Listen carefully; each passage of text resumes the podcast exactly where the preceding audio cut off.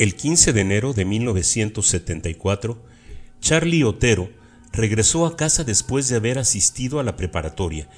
Le sorprendió encontrar la cocina hecha un desastre y ver al perro afuera. Esto definitivamente no era normal.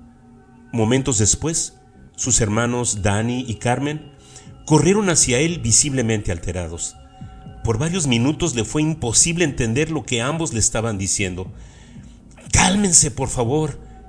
Charlie, dijo Danny con voz quebrada, nuestros papás nos están jugando una broma muy mala. ¿Qué dices? ¿En dónde se encuentran? Los chiquillos le indicaron que sus padres se encontraban en su habitación. A toda prisa Charlie casi voló por las escaleras y abrió de un golpe la puerta de la habitación. Al ver la escena, sintió como si le hubieran abierto el pecho y le hubieran sacado el corazón. Sus padres habían sido brutalmente asesinados. Las más grandes plumas de todos los tiempos nos han regalado las mejores narraciones de hechos insólitos, personajes diabólicos, situaciones escalofriantes y sucesos que nos mantienen al filo de la butaca, pero ninguna de ellas puede compararse a las más escalofriantes de todas, los sucesos reales. Historias de Misterio presenta Crímenes reales. Detrás de estos crímenes estaba una de las mentes más siniestras dentro de los anales de los asesinos en serie, Dennis Rader, quien entre 1974 y 1991 asesinó al menos a 10 personas en el área de Wichita, Kansas, y que dejaba pistas para retar a los investigadores. Dennis Rader se autodenominó BTK, seudónimo con el que se hiciera popular debido a que definía su modus operandi: bind, torture, kill. Dennis Rader nació el 9 de marzo de 1945 en Pittsburgh, Kansas, pero creció en Wichita. Fue el más grande de cuatro hermanos y disfrutó de una niñez normal, misma que utilizó a su favor para enmascarar algunos de sus comportamientos anormales. Rader confesó que tenía muchas fantasías sexuales y que solía atarse de manos y tobillos. También dijo que se cubría la cabeza con bolsas, acciones que utilizaría después con sus víctimas. Rader recortaba fotografías de revistas de mujeres y les dibujaba cuerdas y artefactos imaginando cómo podía inmovilizarlas y controlarlas. También capturó y mató a animales callejeros. A mediados de los años 60, Rader abandonó la universidad y se unió a la Fuerza Aérea de los Estados Unidos. De regreso a Wichita en 1971, conoció en la iglesia a Paula Dietz, con quien contrajo matrimonio. Trabajó por el lapso de un año para una empresa de productos para campamentos, para más tarde unirse a la empresa de seguridad ADT entre 1973 y 1970 se hizo con una maestría en la Universidad Estatal de Wichita. Su título, Justicia Criminal. El 15 de enero de 1974, alrededor de las 7.30 de la mañana, Dennis Rader se dirigió a la casa de la familia Otero que desde antes había vigilado y seleccionado para su ataque. Él esperaba encontrar dentro de la casa únicamente a la señora Otero y a sus dos hijos más pequeños, Josephine de 11 y Joseph de 9.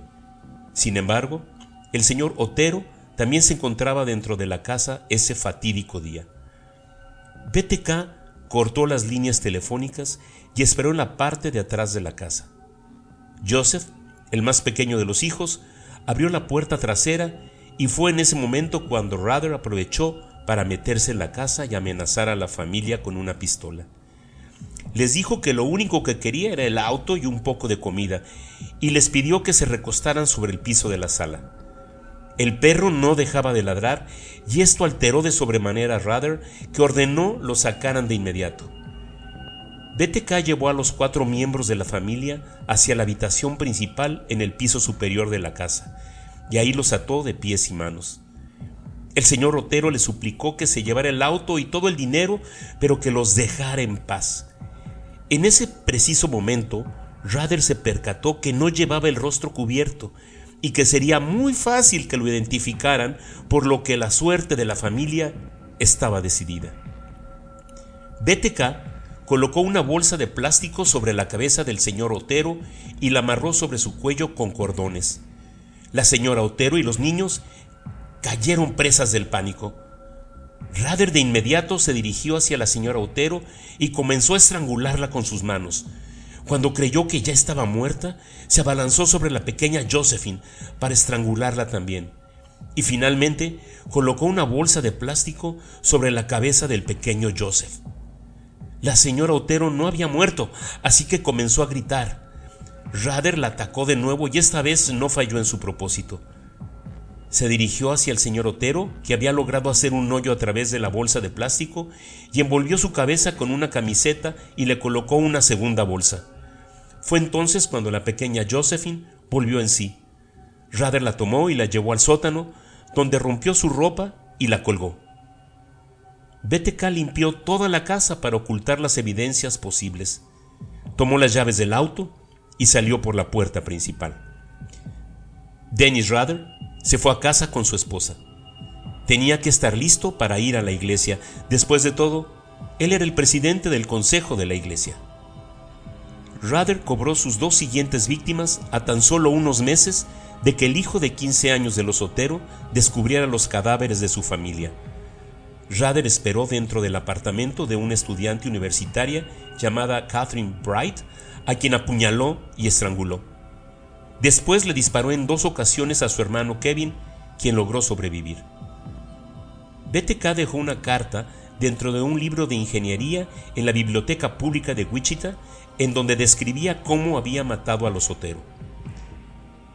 BTK tomó un receso en sus crímenes debido al nacimiento de su hijo, pero en 1977 atacó de nuevo. En esta ocasión violó y estranguló a Shirley Byan, mientras su hijo de seis años observaba a través de un hoyo en la puerta. En diciembre estranguló a Nancy Fox en su casa y llamó a la policía para reportar el crimen. Rather se llevaba objetos de todos sus crímenes a manera de trofeos. Tenía un cofre repleto de horrores que contenía ropa interior de mujeres, licencias de conducir y fotografías de él mismo vestido con la ropa interior de sus víctimas reconstruyendo las escenas de sus crímenes. Su esposa y sus hijos nunca sospecharon de él. Para ellos era un cristiano con una moral muy estricta. Rather saludaba todas las mañanas en su camino a la iglesia a Marine Hedge, de 53 años. Fue el propio Dennis quien confortó a su familia cuando Marine se convirtió en su víctima número 8, a quien ató y asfixió. En 1986 asesinó a Vicky Wegerl, de 28 años, mientras su hijo de dos observaba escondido.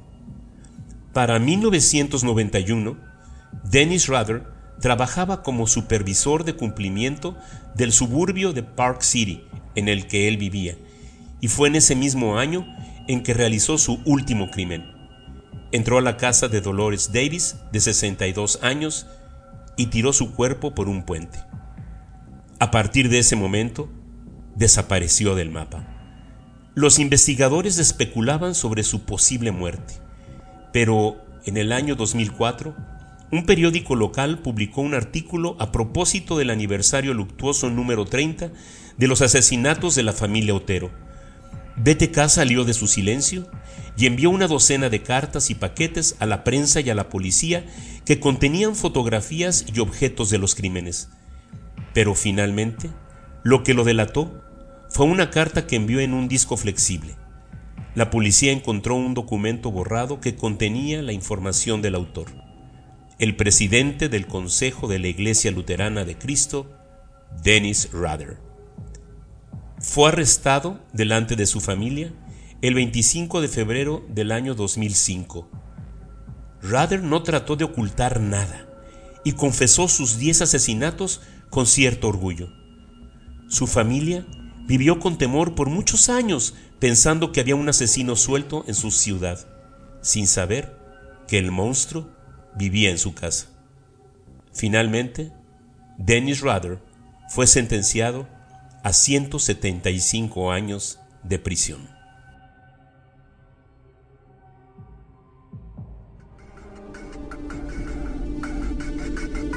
Estas fueron las historias de misterio, escrito y narrado por Edgar González.